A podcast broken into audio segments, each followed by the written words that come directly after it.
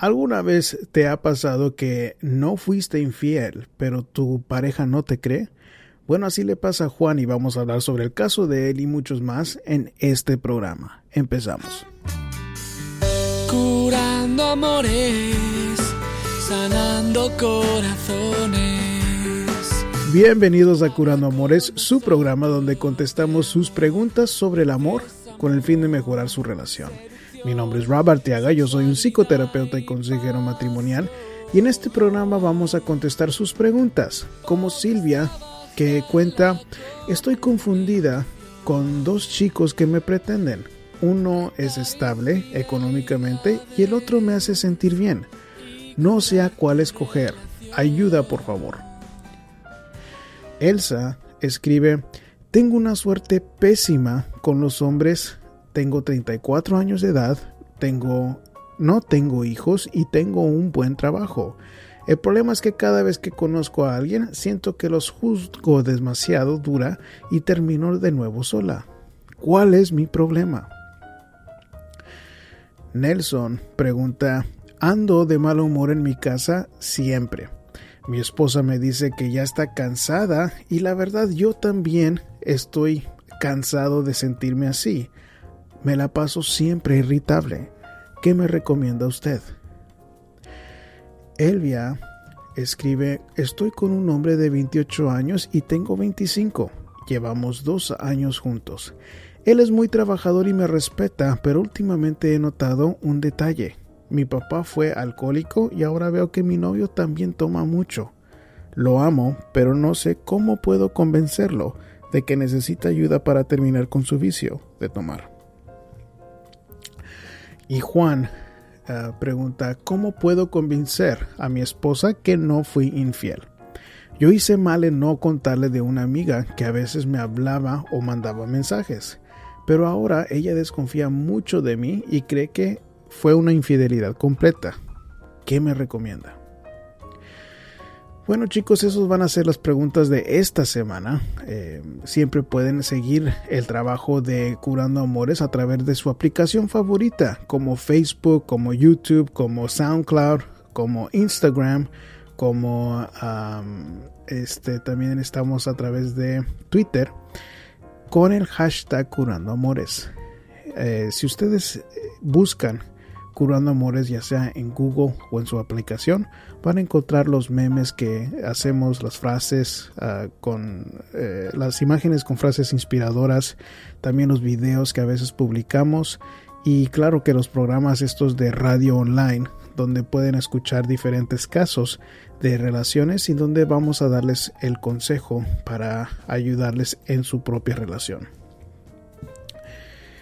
Bueno chicos, Uh, me gustaría empezar de una vez con las preguntas de esta semana, como Silvia, que cuenta, estoy confundida con dos chicos que me pretenden. Yo soy divorciada dos veces y tengo dos hijos. El problema viene ahora que tengo a un muchacho que me ruega por regresar conmigo. Él tiene una estabilidad económica, pero no siento amor hacia él. El otro chico es más joven y me hace sentir bien, pero no tiene esa misma estabilidad económica. No sé con quién quedarme. Y, para hacer todo peor, no siento amor por ninguno. Ayuda, por favor. Bueno, Silvia, creo que en el caso de usted, yo tomaría muy en cuenta el hecho de que usted ya tiene dos veces divorciada. Dos veces divorciada a mí me da a entender que usted no es muy buena para saber escoger pareja. Ahora, ese es un factor sumamente importante y usted tiene que estar bien consciente de que usted no ha tomado decisiones correctas, decisiones sanas para su pareja. Y tiene, más importante, tiene que usted entender por qué. es posible que en su infancia usted no tuvo una figura paterna, es posible que la figura paterna que tenía no fue sana, o, o tal vez nomás no se le dio cariño a usted. Cuando tenemos esos problemas en nuestra infancia, muchas veces es difícil escoger una buena pareja, porque la primera persona que se nos aparece, que nos da atención, como me cuenta usted que el chico, el joven, se lo demuestra a usted. Suena como una buena persona, pero no siempre es así. Ahora, eso es un factor sumamente importante en el caso de usted porque creo que necesita que reflexionar para entender más a fondo por qué usted ha escogido estas personas incorrectas en su vida. Más importante de eso, diría que el hecho de que usted tiene dos hijos, eso es un factor más importante para no seguir cometiendo errores. ¿Por qué? Porque sus hijos, no sé con cuál de los esposos los tuvo, pero usted va a arrastrar a sus hijos en el caos de sus relaciones. Y el problema es de que van a ver a mamá ah, llorando, van a ver a mamá tal vez en peligro, tal vez van a ver a mamá sufriendo por sus decisiones equivocadas. Aunque los niños no conozcan a este hombre, cambia usted de humor cuando le va bien o mal en estas relaciones y, y para mí eso no vale la pena de que usted arrastre a sus hijos en el caos que ha sido estas relaciones con estos hombres. Creo que em, es demasiado el riesgo que corre usted en de que sus hijos se afecten con lo suyo. Y si acaso es que sí están viendo que estos dos chicos entran y salen, pues es un terrible ejemplo que poner con sus hijos también. Entonces, yo le diría que si usted está pensando en uno y en el otro, porque uno tiene estabilidad económica, el otro lo hace sentir bien, pero usted no siente amor, pues eso a mí me deja muy claro que usted no está lista para una relación. Mucho menos cuando tiene a sus dos chiquitos, que tiene usted la responsabilidad de que cuidar y usted no está haciendo un buen trabajo en cuidarlos cuando está saliendo con estos hombres, cuando estos hombres la afectan tanto emocionalmente que no puede darle la misma atención, el mismo calor a sus hijos. Entonces la sugerencia sería ni uno de los dos. Reflexione. Tiene usted que superarse mucho más, esperar hasta que sus hijos crezcan para considerar otra relación.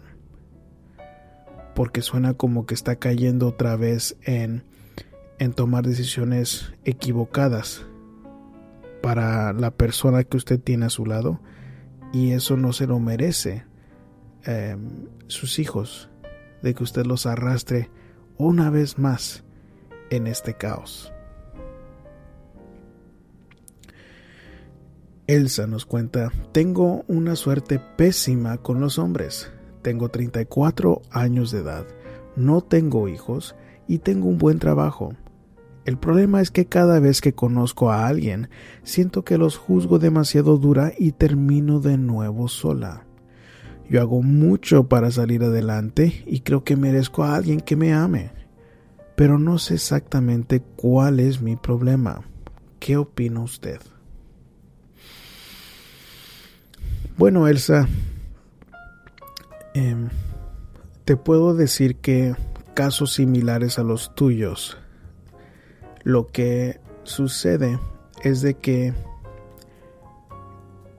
ahí está la clave en la oración que tú me dices siento que los juzgo demasiado dura y termino de nuevo sola.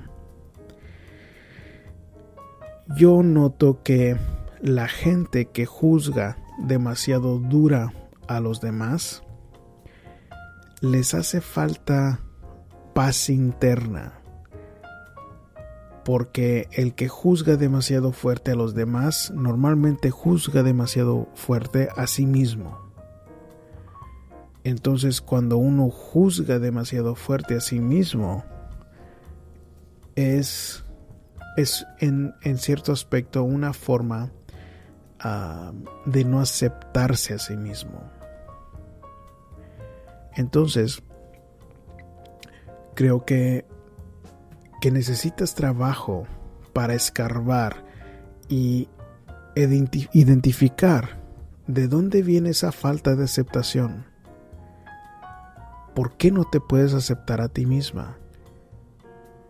¿Por qué siempre quieres juzgar o tener esa pareja perfecta?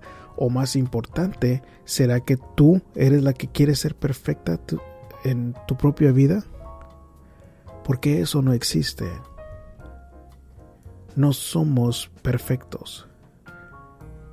Y cuando juzgamos a los demás con esa misma vara que nos juzgamos a nosotros mismos, nadie va a poder superar o tal vez llegar, llenar esa expectativa. ¿Por qué? Porque nadie es perfecto. Y si no me puedo aceptar a mí con mis virtudes y mis defectos, es mucho más difícil aceptar a alguien más con sus virtudes y sus defectos.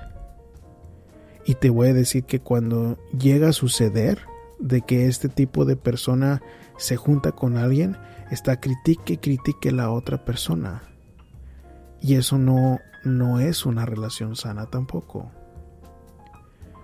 Entonces, yo te sugiero que vayas a, buscar terapia para llegar un poco más a fondo en por qué juzgas demasiado dura a estos hombres con los que has salido. Otra herramienta que te puedo dar que puedes empezar a usar más ah, rápidamente antes de que encuentres esa ayuda terapéutica sería que te sugiero que hagas una lista como de 10 cualidades que a ti te gustaría tener en otra persona. Ahora, cuando tú hagas esa lista de 10 cualidades, quiero que subrayes tres o cinco cualidades que son no negociables, que son las que absolutamente necesita que tener una persona que puede ser, por ejemplo, que quiera tener hijos, que quiera casarse, ah, atractivo, eh, estudiado, hogareño, lo que tú quieras. Pero yo te, te sugiero, porque también he notado que la persona perfecta o perfeccionista, como que tiene una lista larguísima de requisitos que necesita que tener la otra persona cuando no es así. Ten más consciente las cosas que quieres buscar en una persona y con esa lista úsala porque si acaso tienen esas cinco cualidades no negociables tuyas, lo demás necesitas que aprender a aceptarlo y vivir en paz para tener una relación estable. Pero sí es, es, es una herramienta que puedes usar pero suena como que sí es importante de que busques esa ayuda ah, para, para que puedas encontrar más paz en ti misma y así lo puedas transferir eso a tu vida relacional. Nelson pregunta, siempre ando de mal humor en mi casa. Mi esposa me dice que ya está cansada de siempre lo mismo con mi irritabilidad. Yo siento que ella siempre me está atacando. Tenemos 15 años juntos y yo siempre he trabajado horas largas. Tengo un trabajo que requiere mucho de mi parte. En una semana normal estoy ahí de 70 a 80 horas. La verdad yo también estoy cansado de sentirme así, pero ¿qué me recomienda usted?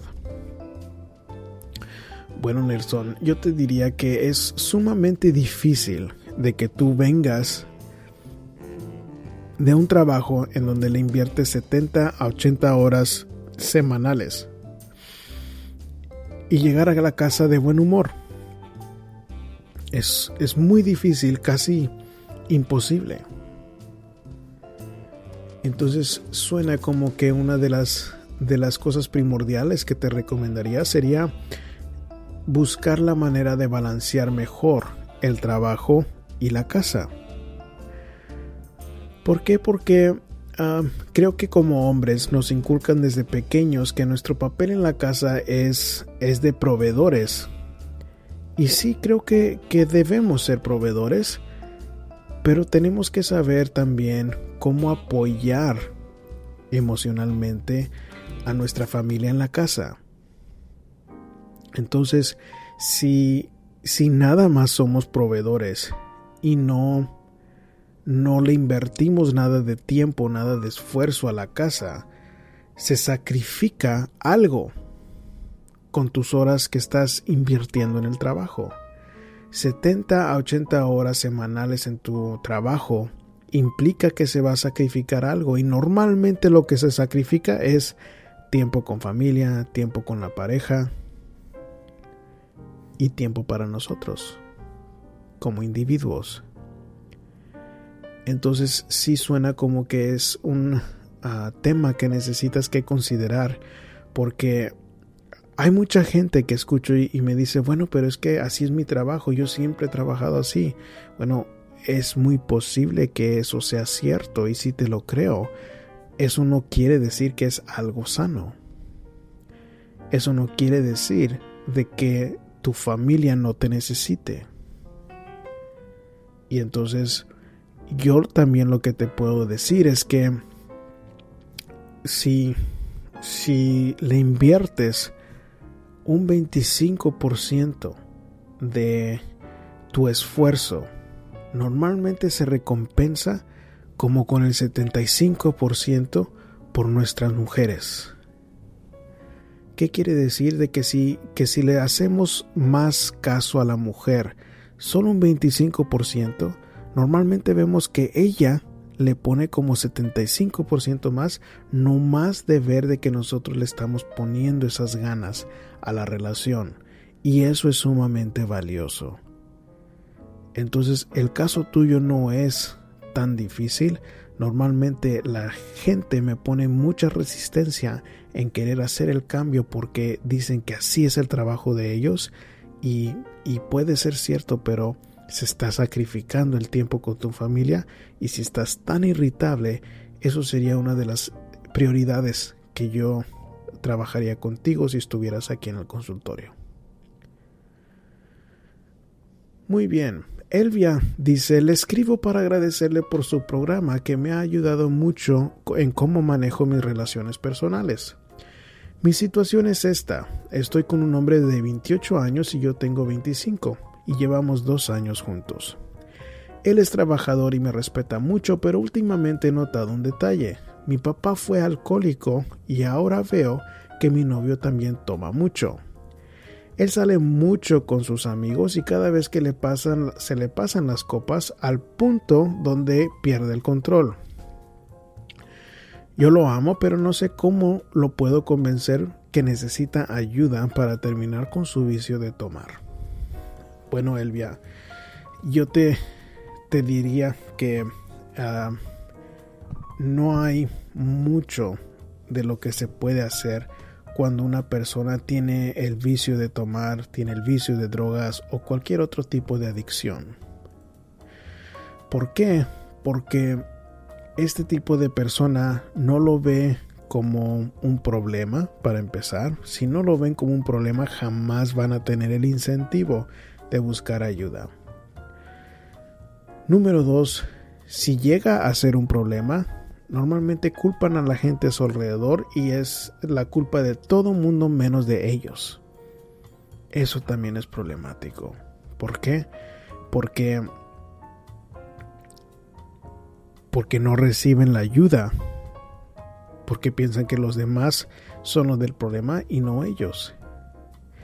Entonces te diría que la única manera que yo sé que puede funcionar es cuando le dices que tú no puedes estar con él y que tú dejas de, de tener contacto con él, al menos de que reciba ayuda y que muestre cambios duraderos. Entonces, eso sería lo único que está en tus manos poder hacer y te diré que muy pocas mujeres en tu situación lo hacen. ¿Por qué? Porque porque lo extrañan, porque se sienten bonito cuando están con ellos, porque cuando no están tomados están bien en la relación.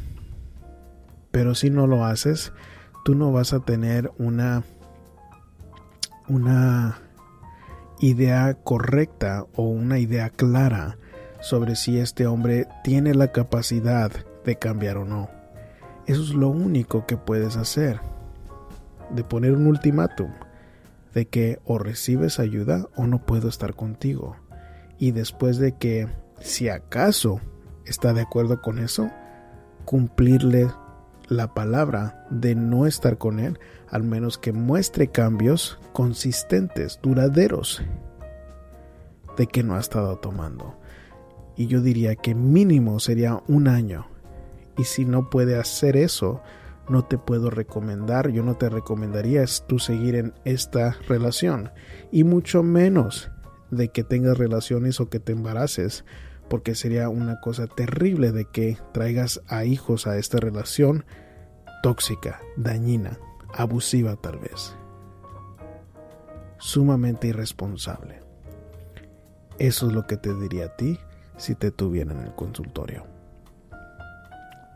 Juan pregunta, ¿cómo puedo convencer a mi esposa que no fui infiel? Yo hice mal en no contarle de una amiga que a veces me hablaba o mandaba mensajes, pero era algo esporádico.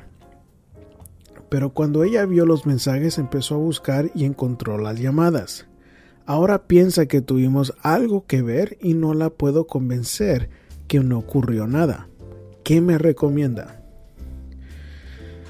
Bueno, Juan, yo cuando he visto este tipo de, casos, hay varios factores que yo tomo en consideración. Número uno, suena irrazonable la reacción de tu esposa. ¿Por qué?